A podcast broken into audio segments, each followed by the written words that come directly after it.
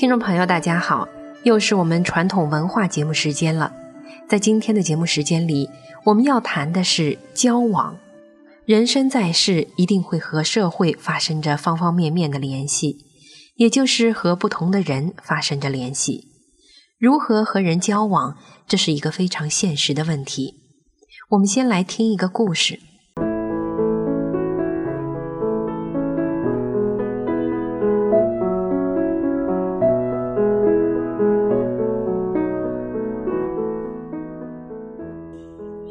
范仲淹在泰州当官的时候，认识了当时年仅二十岁的富弼。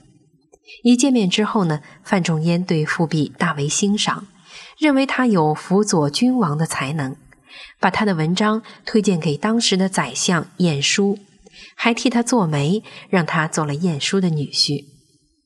几年之后，因为当时在山东一带多有兵变，有些州县的长官看见乱兵来攻打。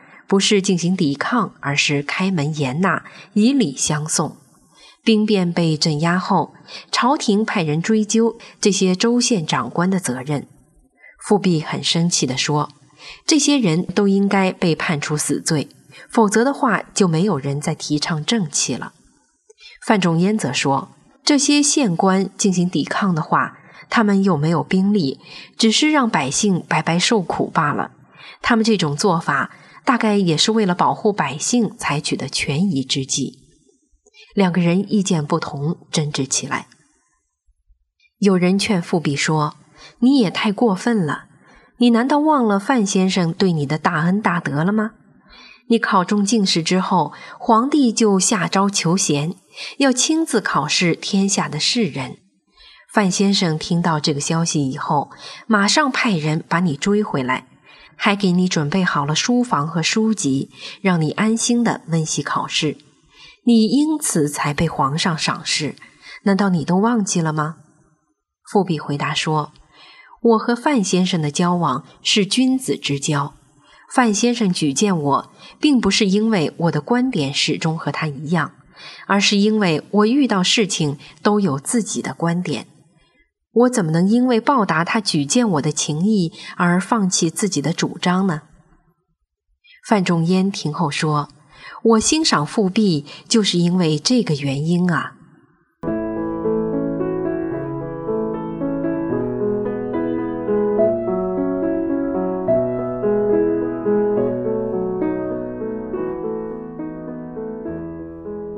君子之交淡如水。这是中华传统文化提倡的交友之道。儒家认为，朋友是人与人之间除了亲情之外最重要的人际关系。对朋友要待之以诚，友情应该建立在互相欣赏、互相了解的基础上。因此，在与朋友交往的时候，要坚持自己的主张，不盲从，不随便附和。这样的友情呢，虽然看起来像水一样平淡，但是却可以更加长久。所以后人称颂范仲淹与富弼的交往是君子之交。对于我们一般人来看，朋友的交往，你帮助我，我帮助你，你对我好，我也会对你好，有福同享，有难同当。我有好吃的呢，也邀请你来分享。这样的朋友该很好了吧？有恩情，讲义气。当然了，对朋友的恩情和义呢，都是对的。但是真正的恩和义，却不是建立在日常的物资基础上的，也不是简单的表面上你对我好，我也对你好。如果朋友的交往是建立在这些东西上面，那么即使是真的友情啊，也是不会太长久的。正如故事中哈，有人建议这个富弼呢，因为范仲淹曾经帮助过他，那么他必须支持范仲淹这种想法。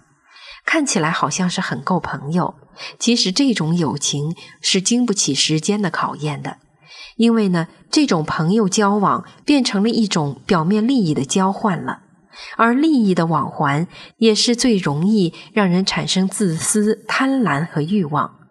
这样朋友的交往又如何能够长久和高尚呢？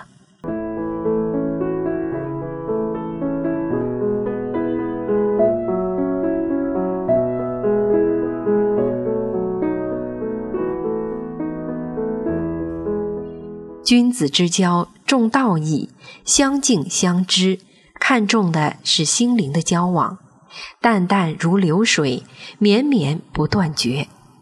古人有句话叫“神交已久”，说的是一个人仰慕另一个人的人格才华，想和他交为朋友，这样的朋友之交一定会成为君子之交。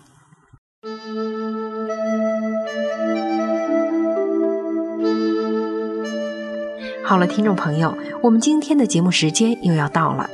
明慧广播电台的网址是 m h r a d i o 点 o r g，欢迎您把自己的感想、意见和建议告诉我们。感谢您的支持和收听，我们下次节目时间再见。